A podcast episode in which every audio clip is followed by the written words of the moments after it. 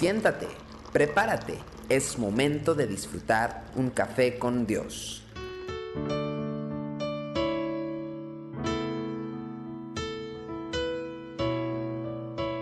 Sean bienvenidos, Café con Dios. En esta ocasión vamos a leer Daniel, capítulo 3, versículo 16 al 18. Dice, Sadrach, Mesach y Abed-Nego respondieron al rey Nabucodonosor diciendo, No es necesario que te respondamos sobre este asunto. He aquí nuestro Dios, a quien servimos, puede librarnos del horno de fuego ardiendo, y de tu mano, oh rey, nos librará.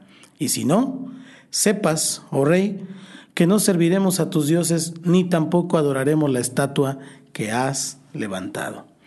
Cuando leemos esta historia, o incluso la vemos en, dibujos animados, y esta historia es muy común para enseñar a los niños, pero lo vemos sentados en la comodidad de nuestra casa o de nuestro asiento favorito y conocemos de antemano cómo fue el desenlace, pues nuestra tendencia triunfalista nos lleva a creer que todas las historias terminan de manera espectacular cuando afirmamos nuestra fidelidad hacia Dios. Pero luego recordamos a Esteban, a Hughes, a Bonfer, a Ni, para mencionar solamente algunos de los muchos que pagaron con la vida su postura de fe, el mismo Pedro. No obstante, estos tres audaces protagonistas del texto sobre el cual hoy reflexionamos nos dejan una importante lección acerca de nuestra postura en tiempos de persecución. Cabe aclarar que esta persecución no necesita ser tan dramática como la que acabamos de leer con Sadrach, Mesach y Abednego. De muchas eh, maneras diferentes nos enfrentamos cada día a las mismas presiones que estos varones no debemos dudar por un instante que las mismas fuerzas malignas buscan eh, moldearnos, conformarnos a la imagen de lo que es aceptado por este mundo.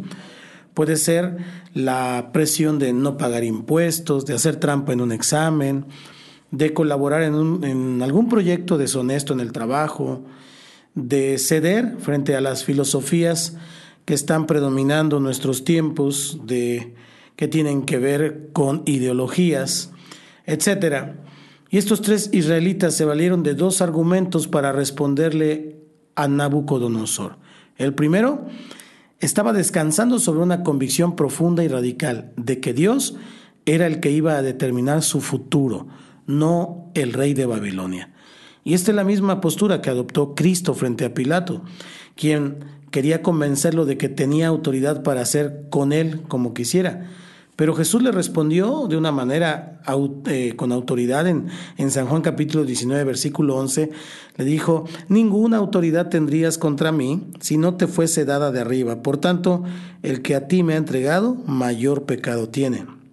Es decir, los hijos de Dios en la hora de la prueba no ceden frente a la tentación de creer que la situación en la que se encuentran está fuera del control de Dios, sino que saben que aún en situaciones las más complicadas, las más difíciles, las manifestaciones de maldad más fuertes, siempre va a estar el Dios soberano, sin cuya autoridad no puede moverse nadie, ni siquiera el más malvado. Los tres valientes de nuestra historia también se aferraban a una segunda convicción, y es que los hijos de Dios han sido llamados a una vida de obediencia incondicional. Frente a situaciones donde eh, peligra aquello que garantiza su bienestar personal, no dudan de escoger el camino de la lealtad hacia lo que es justo y bueno delante del Dios Santo. Y en esto no permiten que su obediencia sea condicionada por ninguna circunstancia, ni tampoco por ningún hombre. Ante tal postura, se abren entonces a la posibilidad de ver las más increíbles manifestaciones de gracia. En este caso, ellos salieron ilesos del fuego en el caso de Esteban, mientras moría, apedreado, vio el destino final de su fidelidad, vio los brazos de aquel a quien no estaba dispuesto a negar. Para pensar en esta ocasión, tenemos que recordar que la palabra final en toda historia humana la tiene aquel en cuyas manos está escondida la vida misma. Entrega tu vida al Señor. Repite conmigo esta oración. Señor Jesús, te doy gracias por mi vida. Sé que he vivido lejos de ti, pero estoy arrepentido. Te entrego todo lo que soy. Hoy reconozco que soy un pecador y me arrepiento de cada uno de mis pecados. Te pido por favor que me laves, que me limpies y que entres en mí. Yo te recibo como mi Señor y Salvador y te doy muchas gracias en el nombre de Cristo Jesús. Amén. Desde el Centro Cristiano Yautepec y para alientoradio.com, esto es Café con Dios. Nos vemos mañana, si Dios quiere. Tu amor por mí es más dulce que la miel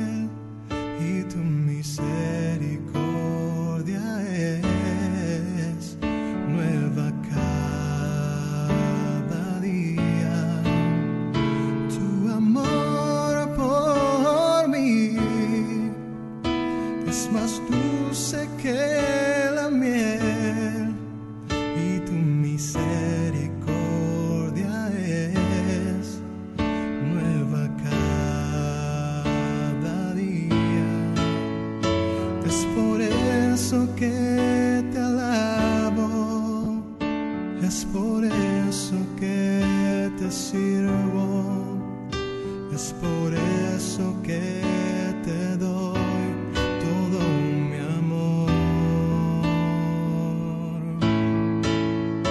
Es por eso que te alabo, es por eso que te sirvo, es por eso que